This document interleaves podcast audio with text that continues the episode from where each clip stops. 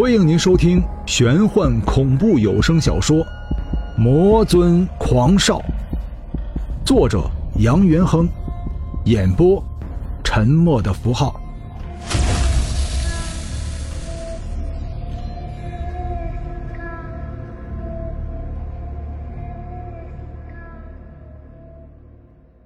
第五章，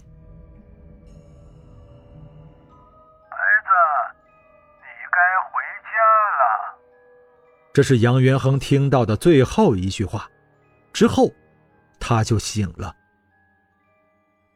不知何时，盘膝而坐的黑影已经站了起来，黑色雾气包裹的身体背对着杨元亨，微微说道。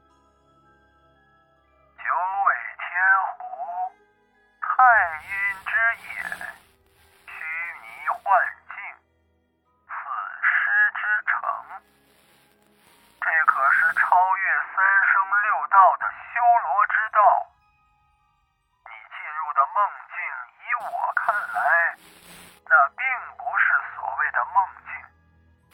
你的梦境是真实的。杨元亨猛地坐了起来，惊恐地看着黑影说道：“你说我真真实实的到过那个死城，可是，那不是个梦吗？”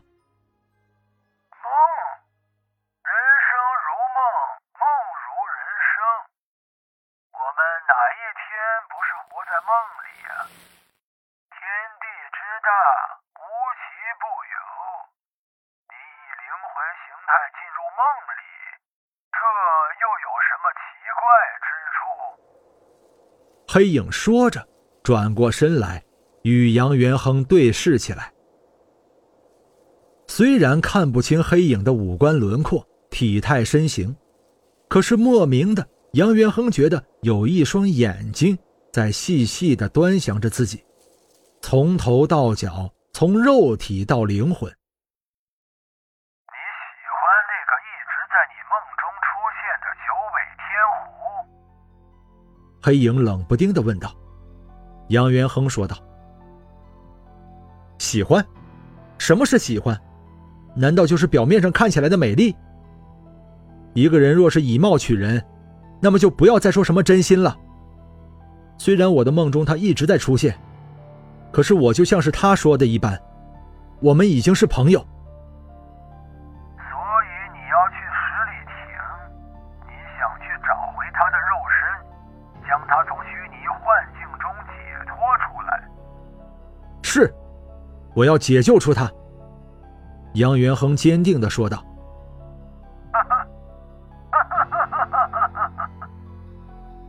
黑影冷笑道你可知道停下压制的，除了那只万年狐狸，还有谁？你知不知道那里现在有多么的凶险？：“能够让眼前这个鬼感觉到恐惧的地方，显然是一处绝对凶险的险地。可是那里还能压制着什么？难道是天虎口中的太阴之眼？”杨元亨沉默了片刻，说道：“你知道压抑白冰的地方？那是一个恐怖之地。你虽然拥有常人不曾拥有的阴阳眼，虽然身存两股万年罕见的强横气流，可是你终究只是一个凡人。一个凡人又怎么和太阴之地的修罗之主决斗？在他眼里，你只是一个蝼蚁。人家随便动根手指头，你就灰飞烟灭。你要权衡利弊，救与不救，你最好深思熟虑之后再做打算。杨元亨似乎下定了决心，不由分说，径直朝着兰若寺后方的山头走去。来兰若寺的路上，已经向司机打听清楚，十里亭就在兰若寺的后山。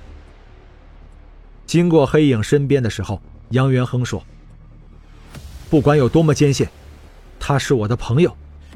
无论我是生是死，只要我还有一线生命，我就要救他出来。砰！杨元亨直直的飞了回来，像是断线的风筝，落在了黑影的脚下。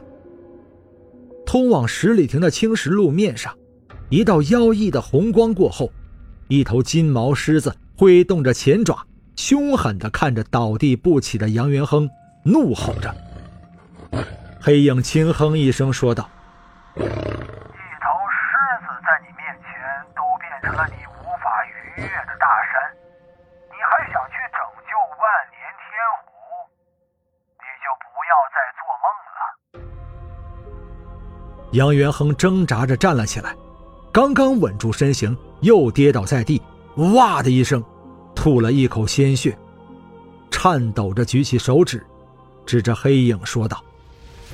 你，你要，你要阻止我救白冰？如果你连这头狮子都战胜不了，你还怎么救白冰？这不是痴人说梦吗？黑影冷嘲热讽的说道。杨元亨脸上的肌肉微微的跳动着。你，你究竟是谁？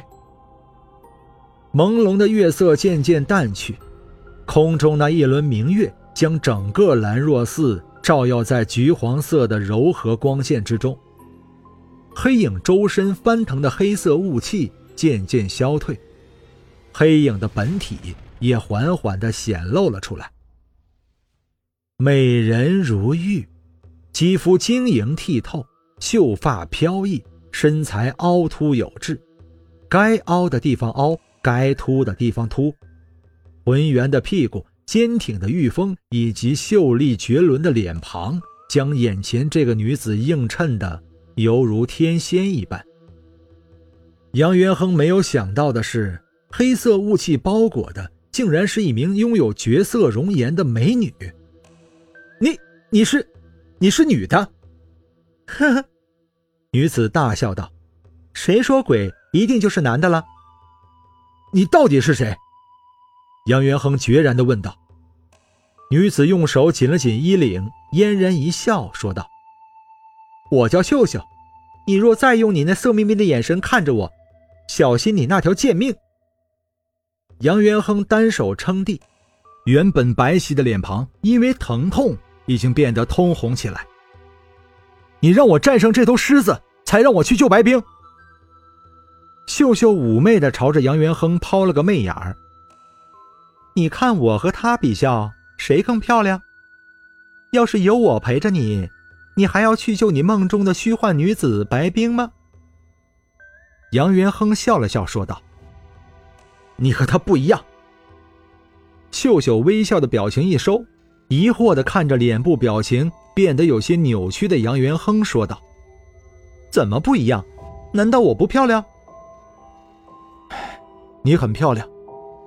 杨元亨长吁了一口气，说道：“那有什么不一样？我是鬼，他是妖，我们有什么不同？”秀秀说道。杨元亨沉吟了片刻，说道：“他是我朋友。”